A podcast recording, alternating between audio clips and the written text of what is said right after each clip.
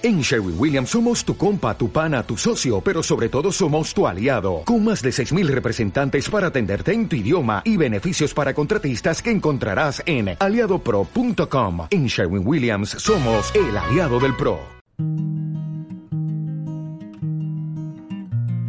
Estás sintonizando Cubo Podcast. Conversemos sobre el mundo del arte y la cultura, música, cine, dibujo, humor, teatro, cocina todo tiene su espacio. Soy Daniel Gutiérrez. Bienvenidos. Bueno, buenos días a todos los oyentes de los podcasts de Cubo Parque Cultural. Eh, estamos grabando este segundo episodio del 2021 y hoy tenemos un invitado muy especial que nos saluda desde Bogotá, Roberto Camargo. Robert, ¿cómo estás? Bienvenido. Dani, ¿cómo estás? Un, un abrazo muy grande para ti. Gracias por esta invitación. Me hace muy, muy feliz encontrarme contigo y poder conversar. a Robert yo lo conocí, eh, creo que en el Festival Tesitura, Robert, ¿no? Ahí nos vimos en el 2018, creo que fue. En 2018 andaba yo dirigiendo el, el Festival Tesituras y, y me Alejo, Alejo García me recomendó pues tu trabajo y de una te, te invitamos. Tiene un trabajo, Robert tiene un trabajo de cantautor tremendo, pero además de cantautor pues también es comediante y también hace caricatura y bueno, acá, está, acá estaba leyendo Robert eh, tu biografía en, en la web que, dice, que es muy bonita, dice creativo independiente, aún mejor interdependiente y con pendientes creativos, miembro de la RFSA Relax Freelancer, Songs Association y diseñador industrial egresado en el año 2002. Diseñador industrial, Robert, ¿cómo pasaste de diseño industrial a hacer como todas, todos estos otros oficios? Mi querido Dani, yo soy diseñador industrial de la Universidad Nacional de Colombia, me gradué en el 2002. El dibujo siempre ha estado muy presente en mi vida desde, desde niño. Eh, y se complementó en la adolescencia con, con las ganas de aprender a tocar guitarra y de hacer de la escritura de canciones. En ese momento, bueno, eh, en principio y como siempre hasta hoy, un, una forma de expresión. Siempre, siempre vi el, el, hacer canciones y vi al cantautor como un mago de la, de la expresividad.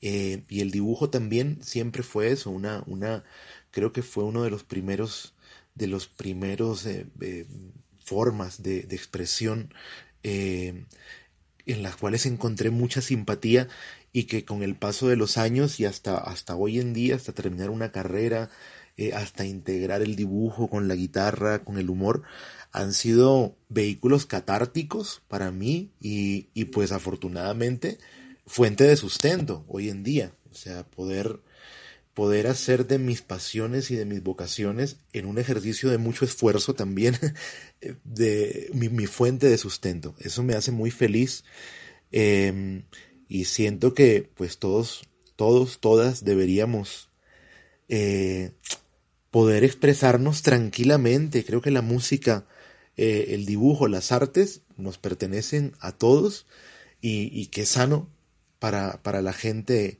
eh, vivir sensiblemente más cerca de todo bueno, esto. Robert, estamos en un escenario muy extraño porque el año pasado, bueno, estuvimos confinados todo casi desde marzo y ahorita empezamos el año de igual manera, ¿cierto?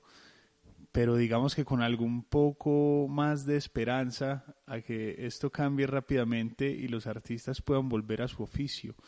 ¿Cierto? ¿Cómo ha sido este año para vos? ¿Cómo empieza este 2021 y cuál es como la proyección que haces también para tu carrera? Comienzo el año con mucha eh, esperanza, con mucho optimismo. Em, trato siempre de, de, ponerle la mejor energía a las cosas porque, porque el contexto en el que está ocurriendo todo esto pues es muy difícil para los músicos y para los artistas en general es muy difícil eh, es muy difícil en lo que tiene que ver con, con el afuera, es decir, bueno, con el afuera y con el, el, el, el, mudar, el mundano cotidiano. Yo no, no digo que todo el mundo tenga eh, preocupaciones económicas, porque igual, pues eso, eso alude como, como a cada quien, pero por favor, que es que ha sido un año eh, muy difícil en la economía para todo el sector artístico, eh, para todos nosotros, por, por, por los músicos que eh, hemos dejado de tocar en los lugares en, los cuales compartíamos nuestra música, pero además los cuales aportaban a, nuestra, a nuestro sustento profesional Em, eh, todo el tema de, volcarnos de lo presencial a lo virtual también ha, generado pues una, una, reformulación en la industria. Los lugares también, varios de esos lugares donde, donde tocábamos han tenido que cerrar en el, en el mundo, en Bogotá, en Madrid, en Buenos Aires, en Medellín. Eh, entonces, es, es un momento complejo pero aún con, todo ese, ese, ese, contexto complejo del que hablamos, siento que hay eh, una oportunidad creativa para los artistas, una oportunidad compositiva para los cantautores, una posibilidad de crecer, de aprender, de contactarnos con los que están geográficamente lejos, de retroalimentarnos, de hacer colaboraciones. Entonces, eh, paralelamente a, toda esta crisis de lo presencial que permea todo, virtualmente tenemos eh, eh, una oportunidad única de seguir tejiendo puentes, de facilitarnos la vida, de facilitarnos el trabajo. Entonces soy muy optimista, eh, Dani, con todo y todo soy muy optimista y, y pues le apuesto a que, la, que la vida esté llena de encuentros con gente como tú, de que ocurran estas cosas, que podamos charlar más, que podamos creativamente coincidir para hacer cosas juntos y esa es la motivación para arrancar el año. Entonces desde ahí la arrancamos con toda la energía. Bien, qué bien, Robert. Bueno, como les conté a todos, yo a Robert lo conocí en el Festival Tesituras, que es un festival internacional de cantautores. Eh, y ahí me encontré con este, con este performance de Robert en el que, digamos, pone, pone en el escenario eh, el oficio del cantautor, pero también el oficio del humorista. Eh, eso, esa, esa mezcla de canciones y humor fue como una cosa que se dio espontáneamente, fue una decisión planeada. Eh, ¿cómo, ¿Cómo llegaste a, a, desarrollar pues ese, ese performance? La, la comicidad del humor, eh, lo mismo, eso es patrimonio inmaterial de todos nosotros, de todos los artistas. Es decir, me gusta mucho una definición de Andy Kaufman que dice que comedia es aquello que a mí me hace reír. Y, y cuando él dice eso, probablemente hay cosas que me hacen reír a mí que no te hacen reír a ti y viceversa, pero que, que puede llegar a ser muy transmisible para el otro en la medida en que para mí es verdad, eso que genera la risa. Entonces, siempre he sido muy mamador de gallo, crecí en el marco de una familia eh, musical y muy mamadora de gallo, tanto por el lado del gen materno guajiro como por el lado del gen paterno santanderiano. Siempre hubo mucha comicidad, muy cerca de la oralidad, muy cerca de eso, del dicho, del doble sentido, de, de la festividad, de la alegría, de, de eso que, que nos caracteriza un poco a, los colombianos y es la capacidad de bailar eh, nuestras propias tristezas, ¿no? Eso, eso nos es muy de acá y pareciera que la respuesta inmediata ante esa paradoja es justamente el humor. Entonces, entonces siempre he estado ahí y de forma natural, cuando aprendí a tocar guitarra, encontré en la canción eh, no, no solo, sino indagando en la canción, indagando, explorando, ensayando, como en las cosas que me interesaba decir, encontré que el humor era una posibilidad.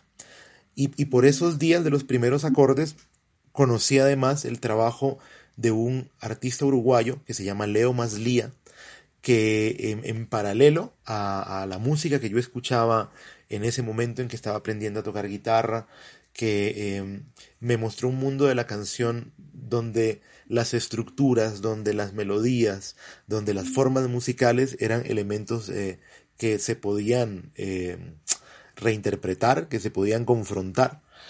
Entonces, entonces, en principio, el humor fue muy intuitivo y, esa intuición me llevó eh, luego a seguir explorando en el humor como una posibilidad de, para la expresión en lo musical, en lo escénico, y es fascinante, es fascinante. Creo que, creo que es, es, muy exigente, además, hacer, hacer humor. Eh, y, y, bueno, es un parche cuando una canción, aparte de conmoverte, te puede generar risa, ¿no? Eso es muy bonito, que ocurra eso en vivo, ¿no? Y que la gente se ría contigo, se ría en, tu música contigo. Bueno, se establece ahí como también una, una mm, complicidad, ¿no? Una complicidad entre el público y el artista que, que bueno, que, que, facilita como toda esa comunicación en el escenario. Eh, Robert, yo te quería preguntar, cuando estás pensando como en ese performance, cuando estás construyendo el chiste, cuando estás construyendo como esa parte eh, humorística, eh, ¿cómo es ese proceso con las ideas?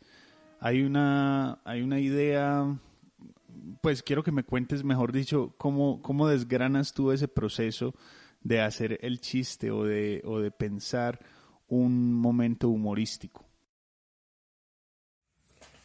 Em, en, general, tanto para, para hacer canciones cómicas, como yo las llamo, eh, o canciones que tienen otra naturaleza, tiene que haber una motivación emocional para mí para, para escribir humor. Eh, desde lo que implica el proyecto personal, porque muchas veces en el mundo real uno debe escribir por encargo y con, y con mucha rapidez eh, una exigencia profesional.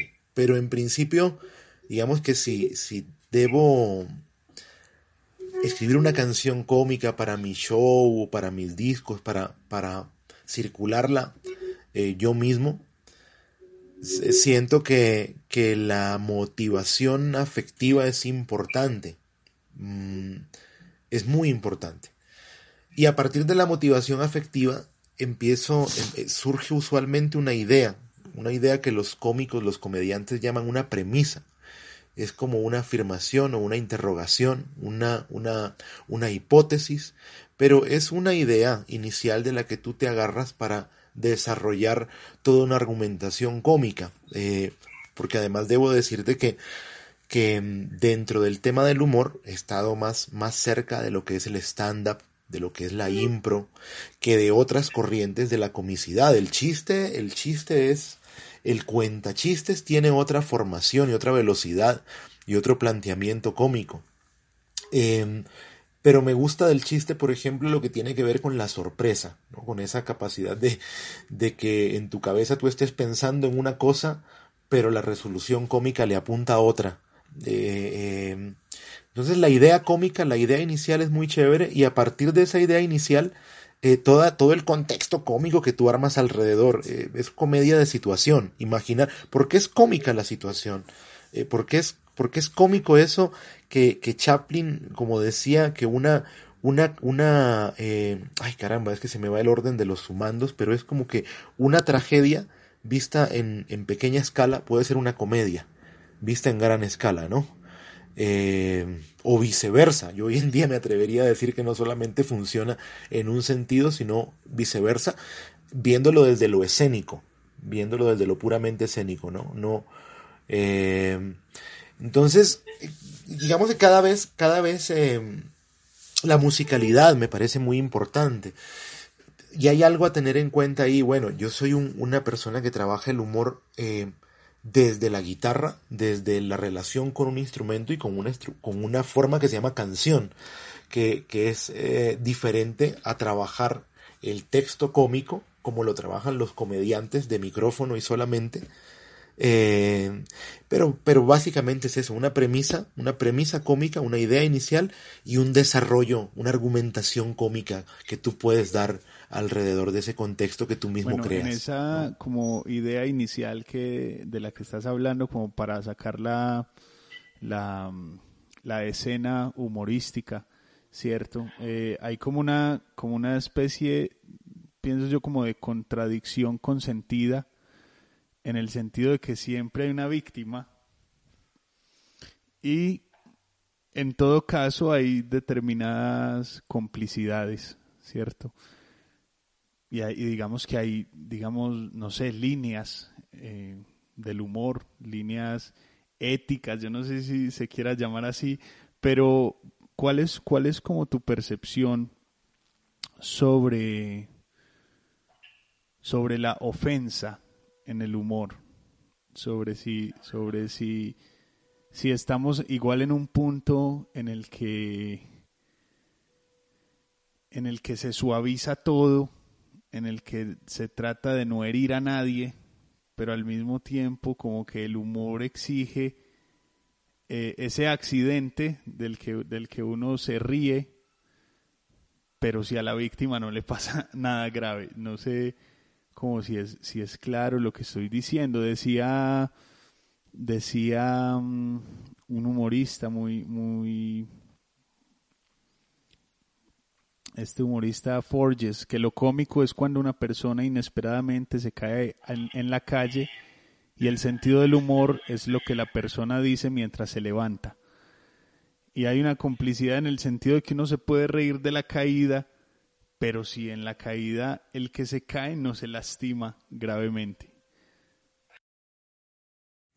Em, mira que Dentro de las formas musicales de humor compartido, por ejemplo, ahora que hablas de la ofensa, se me viene de entrada el término de la piqueria, que es ese duelo de improvisadores que se da en, el caso, por ejemplo, bueno, en la, en la trova paisa se da, pero también se da en la piqueria costeña, en el duelo de repentistas en los festivales vallenatos. Y en el tema de la controversia, la ofensa es una posibilidad permanente. Eh, la ofensa, porque, porque se trata de eso, de, mamarle gallo al otro y de, y de, joderlo un poco, ¿no? Pero esto, esto, esto, digamos que entiende uno que obedece una forma particular que tiene que ver con lo escénico. Se, se, me ocurre, se me ocurre eso por un lado. Por otro lado, siento que hay tantos tipos de humor como públicos para ese humor existen, porque eh, es decir, hay un tipo de humor al que yo sigo, del que soy más cercano, y hay un tipo de humor que claramente no me gusta. y, no, y, y hay un tipo de humor que me gusta, pero que no sería capaz de hacer. Es decir, veo a muchos colegas, gente que admiro haciéndolo, y me río mucho, pero no sería yo capaz de hacerlo o ponerme en la posición en que se pone el humorista. Entonces, siento que en torno a esto, eh, hay, hay, hay tantos tipos de humor como tipos de públicos hay para ese humor. Em, por ejemplo, el humor que tiene que ver con eh, el humor eh, sexista, el humor misógino, el humor que pasa un poco por ahí. Es un humor que cada vez a mí me, simpatiza menos porque ya en mi forma de ser y de, y de concebir el mundo no solo desde el humor, sino de otras, desde otras, desde otros, otras esquinas que también me interesan. Em, pues eh, difiero, no me identifica. Eh, hay un humor negro que me parece fascinante, o sea, amo el humor negro. O sea, me parece que, que no es suavizar, sino el ser lo suficientemente inteligente para responder desde el sarcasmo y desde la ironía.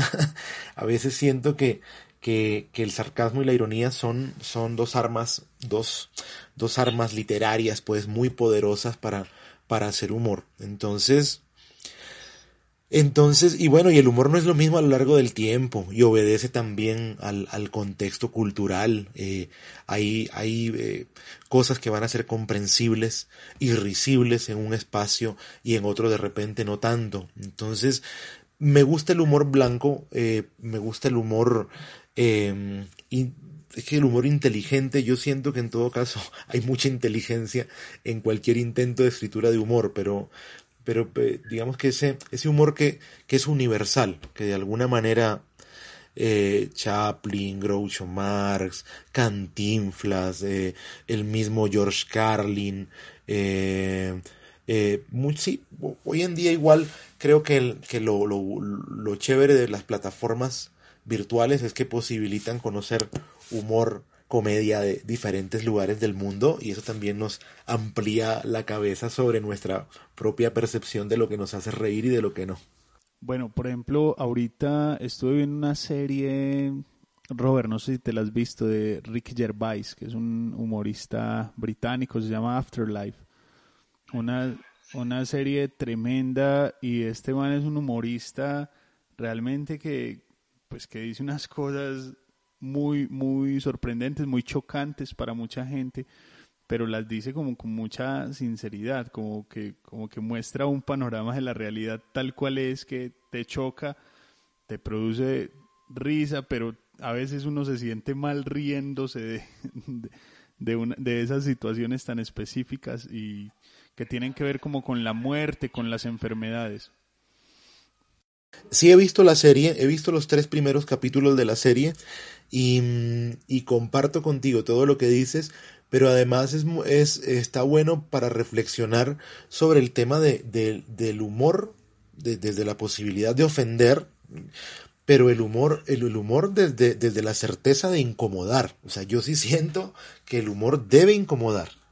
Tiene que incomodar en alguna medida, porque entonces si no cuestionamos la sociedad que vivimos, desde la, desde la incomodidad. Entonces, ¿cómo lo hacemos? Desde, desde las armas, desde la violencia, no. El humor, el humor es importante para el diálogo, el humor es importante para entender la diferencia y, y, el humor es importante no para trivializar las cosas, que me parece muy, muy chévere también la reflexión que haces sobre en un momento en el que todos debemos suavizar el lenguaje, en el en que todo procura la, la, eh, lo políticamente correcto, hombre, es cuando más necesario se hace justamente decir las cosas eh, y decirlas a través del humor sigue siendo sigue siendo una, una, una gran manera de generar además otras posibilidades en el imaginario de lo que somos. O sea, yo, yo, me, pongo a pensar, por ejemplo, si hay humoristas como este que mencionó Ricky Gervais, eh, haciendo humor sobre contextos en países eh, democráticamente muy pues avanzados respecto a los países latinoamericanos, ¿qué tan importante es el humor en un país que sangra tanto como Colombia? Es, es muy importante, es muy muy importante y volviendo al tema de, de lo, del humor o de la comicidad llevado a la música, se me ocurre pensar en un personaje como Jorge Velosa, que es un, un músico que hace uso del humor para contarnos eh, problemas de nuestra sociedad, de nuestro contexto. Eh, además, eh, con una riqueza folclórica invaluable. Entonces, lo menciono a él porque siento que es un ejemplo muy claro y muy vigente eh, para todos, eh, o sea, una generación, dos generaciones más, tal vez hemos crecido escuchando la música de Jorge Velosa y creo que él desde el humor ha sabido contar muy bien el tema de los aciertos y las dificultades y las carencias del campo eh, y de la sociedad campesina en Colombia. Eh, y seguramente en el rock vas a encontrar eh, referentes. Lo que pasa es que ahorita, bueno, Doctor Crápula, por, por, por, poner un nombre en este momento, que ellos también han, han pasado por ahí. Eh, dentro de los cantautores, pues en Medellín claramente Pala ha asumido también eh, la comicidad como parte de su, de su obra poética. Eh, eh, puedes encontrar en Belandia también un referente de humor que tiene que ver con la oralidad de su contexto campesino, montañero, piedecuestano, que, que no, no dista mucho tampoco de, de, otros territorios y otras geografías eh, literarias, de las palabras orales. Entonces, entonces eh, la comicidad y el humor eh, siempre están más cerca de lo que de lo que de lo que hemos creído documentando todo el tiempo lo que somos. Creo que en Colombia confundimos el humor con la festividad y, y, una de las cosas que creo es que no todo aquello que es bailable es cómico. O sea una cosa es una canción alegre y otra cosa es una canción cómica.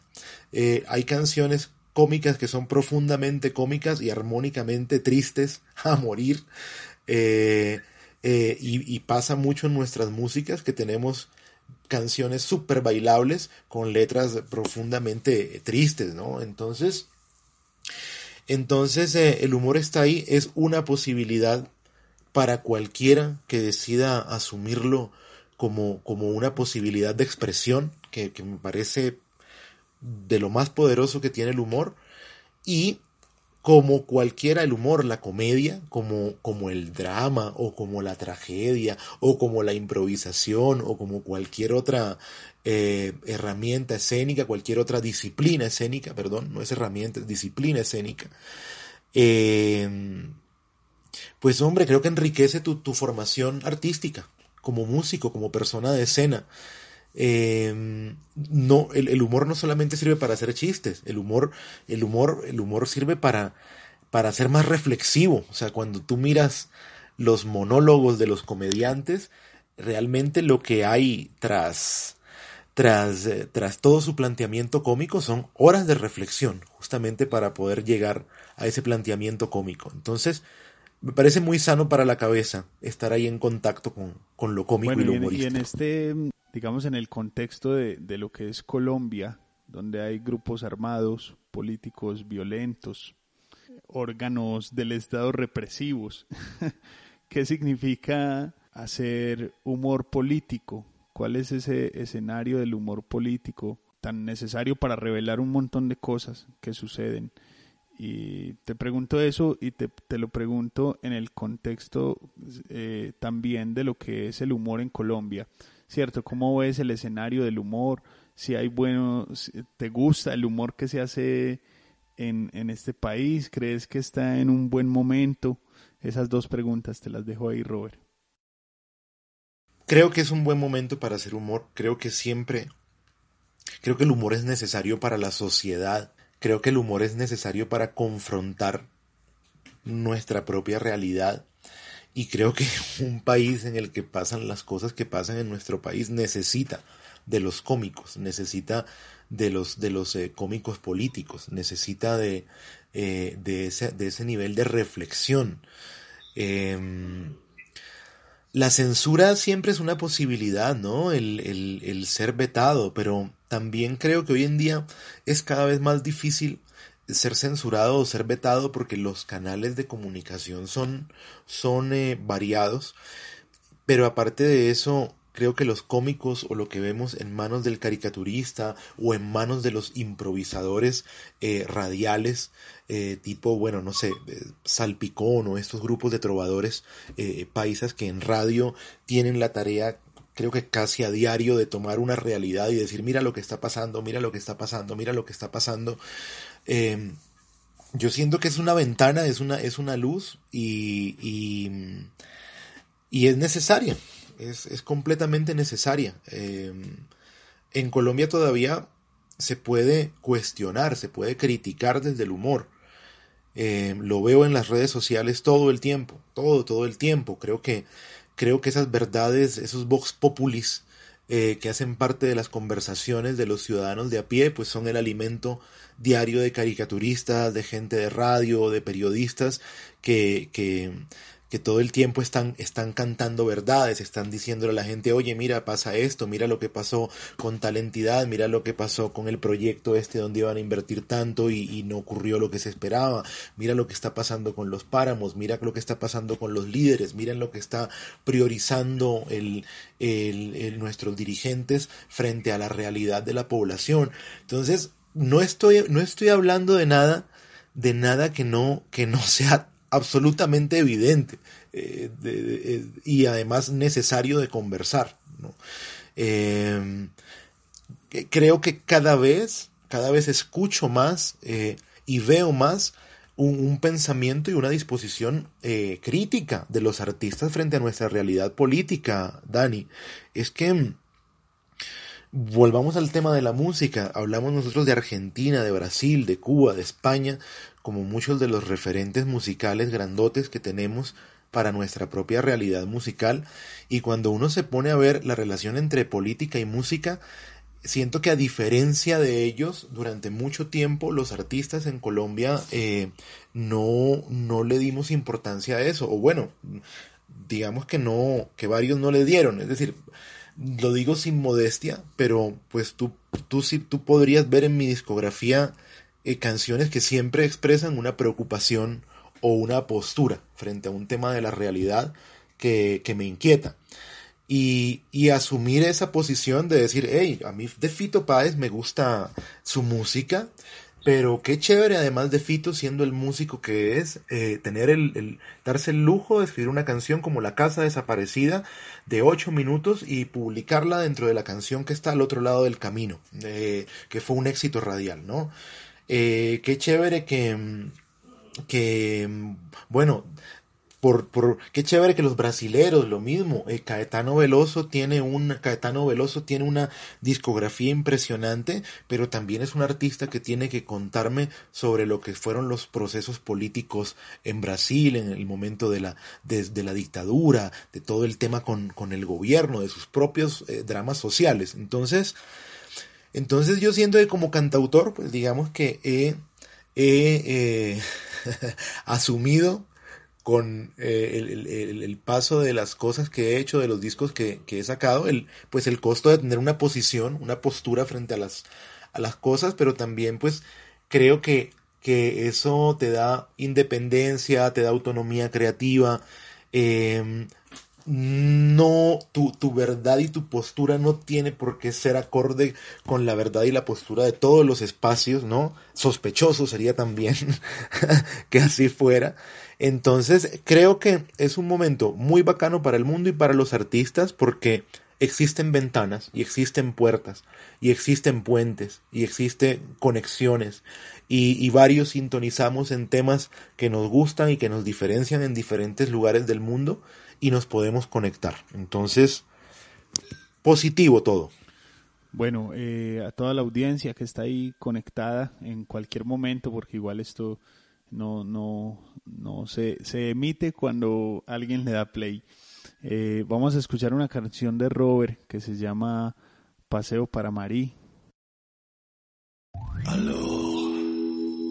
Yo te digo mi amor, pero tú me esquivas diciéndome si No es por falta de fe, pero si quisieras llevarme de tour te diría mon amour, ay ven conmigo a la France.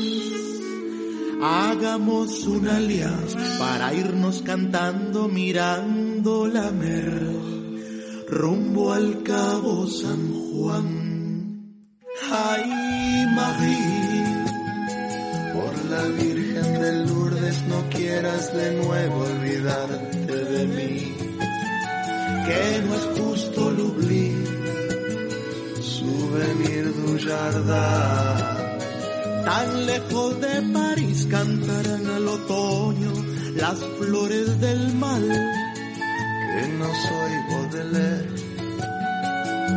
je suis un nouveau chanteur, que escribe vallenatos de perros y gatos, leyendo a Berlín.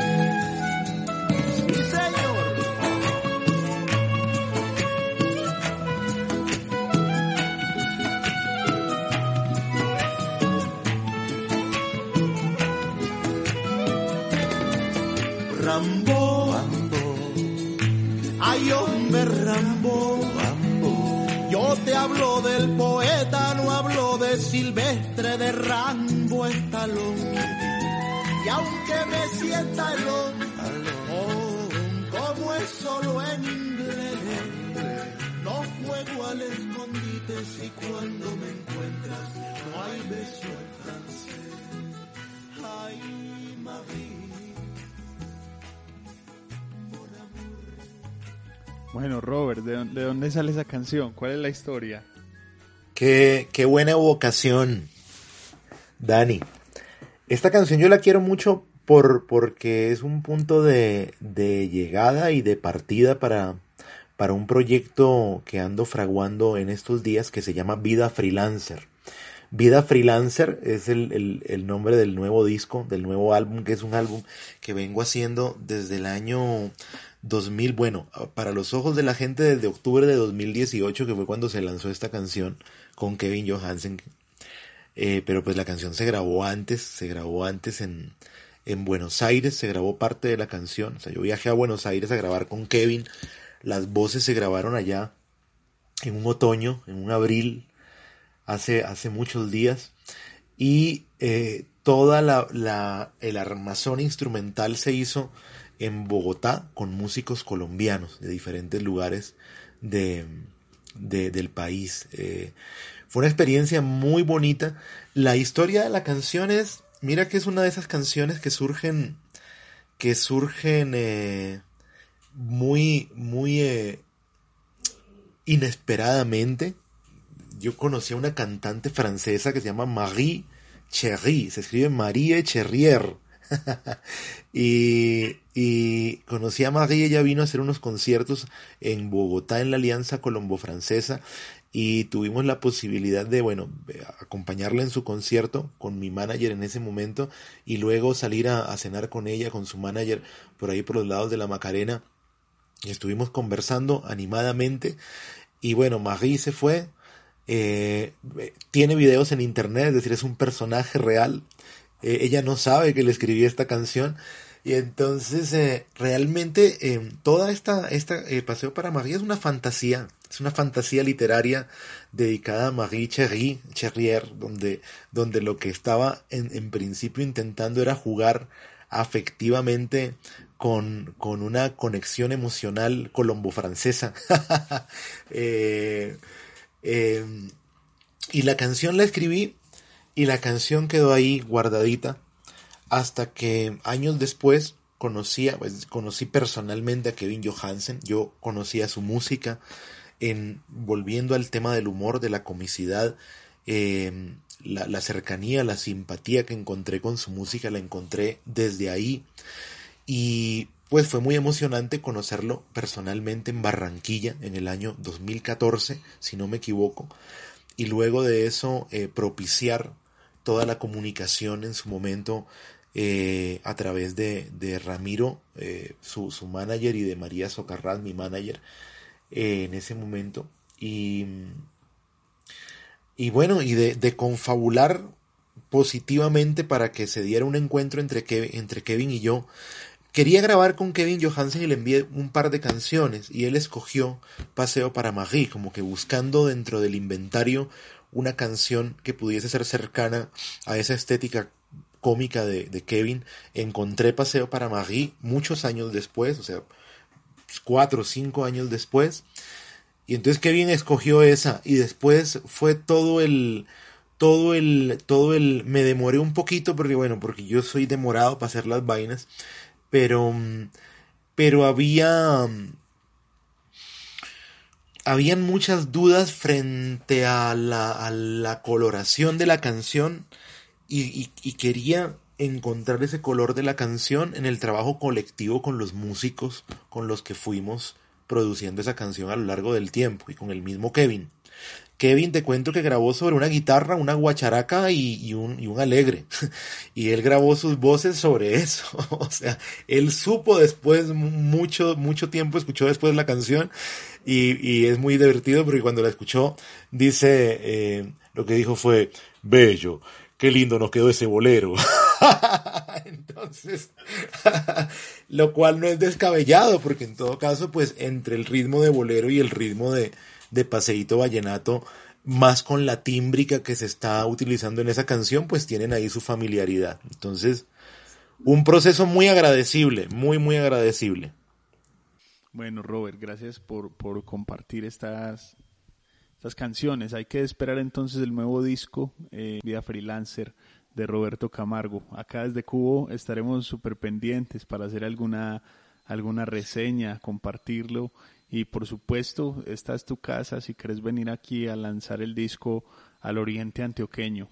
Eh, quedan muchos temas por hablar, Robert, eh, pero igual los hemos tratado en otros podcasts, entonces invito a los oyentes a que, a que busquen esos otros capítulos, por ejemplo, de hablar sobre el mercado de la música, el marketing, después de grabar todo un disco, a veces, a veces, o al menos lo he sentido yo en mi experiencia, esa fue mi experiencia con mi primer disco, que uno graba todo el disco, hace un esfuerzo enorme, sobrehumano, de unir eh, el talento de tanta gente, productores, músicos, y a la hora de lanzarlo se queda uno como corto, se queda uno como con, con una energía dispersa a la hora de hacer esas tareas de, de marketing que son súper aburridoras generalmente para los, para los artistas, pero que hay que hacerlas de alguna manera, hay que hacerlas y de eso hablamos también con Coco, el productor de, el director de, de Merlín Producciones y de la casa de Puerto Candelaria. Hablamos de eso en otro podcast anterior para que vayan y, y lo busquen. ¿Qué opinas de eso, Robert? Ahí rápidamente. No, yo debo escuchar esa charla tres veces, por lo menos la de marketing, porque claramente no es mi fuerte. Podemos seguir hablando de humor. no, ¿sabes qué es lo más fregado? Y, y, te digo de verdad que desde afuera, o sea, lo digo con total cariño y gratitud, eh, en, en términos de marketing, por ejemplo, para mí mi amigo, admirado cantautor Alejo García siempre ha sido un referente. O sea, con Alejo, Alejo me ha enseñado cosas. Eh, desde que arranqué en los primeros discos, eh, de, de, lo que tiene que ver con la autogestión, con esto de empoderarse, no solamente de la parte romántica de tu carrera, sino también de toda esa labor empresarial, administrativa, que, que yo creo que a todos nos cuesta un poco. O sea, la verdad sí creo que a todos nos cuesta un poco Em, pero pues que en virtud de estos tiempos pandémicos, eso de ser un músico 8.0, o sea, antes tenías que saber, o sea, tienes que saber décima, soneto, métrica, estructura, composición, armonía, marketing, si no, no vives, si no, no sobrevivimos. Entonces, para los que dicen que los músicos no trabajamos, mira, mira todo lo que nos exige esto hay que estar en la jugada, Dani. Creo que uno no se puede exiliar de esos temas. Creo que si no lo manejas tú, alguien tiene que apoyarte con eso. Eh, y, bueno, creo que a la par de, producir canciones eh, que sean importantes, que sean motivantes para ti como creador, está el tema de mantener el diálogo permanente con, con la gente que te escucha, que te sigue, porque pues finalmente ellos también eh, son un insumo todo el tiempo en lo creativo para ti, en lo creativo, en lo anímico, ¿no? Entonces, entonces hay que escuchar esa charla claramente. Entonces quedan todos súper invitados eh, a escuchar esos episodios y busquen la música de Roberto Camargo en, en Spotify, en todas las plataformas digitales, en YouTube. Denle like y denle seguir. Bueno, un saludo a todos. Chao. Nos conectamos la próxima.